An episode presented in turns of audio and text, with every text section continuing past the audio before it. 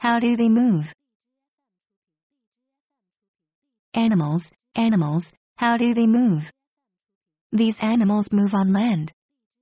They have strong legs for hopping and jumping. Can you name them? Animals, animals, how do they move? These animals move on land. They have strong legs for running.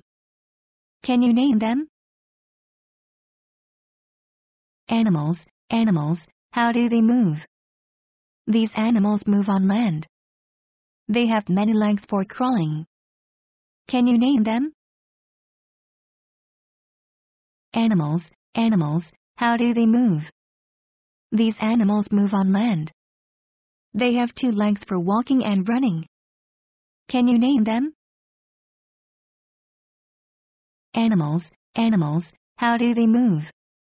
These animals move in the air. They have wings for flying.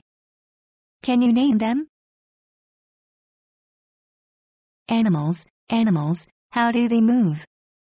These animals move in water.